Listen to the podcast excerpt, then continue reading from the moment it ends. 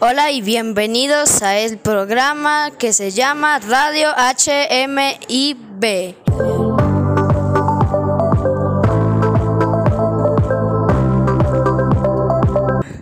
Ahora les voy a presentar a mi compañera Caterine que va a contar la historia del voleibol.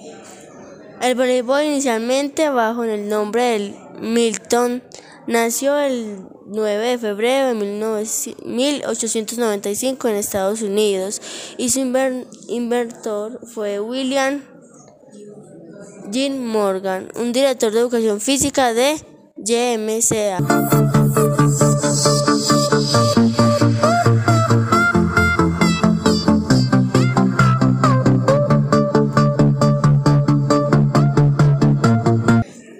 Bueno, ahora vamos a hacer la entrevista que le hicieron a William G. Morgan.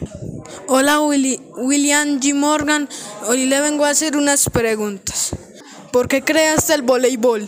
Fue ideado al principio como una alternativa. Otra pregunta, país y ciudad donde nació el voleibol. Estados Unidos. Otra pregunta para usted, William. ¿Cómo se llama el cómo se llamaba el voleibol? Se llamaba, se llamaba Minton Net. Y una última pregunta.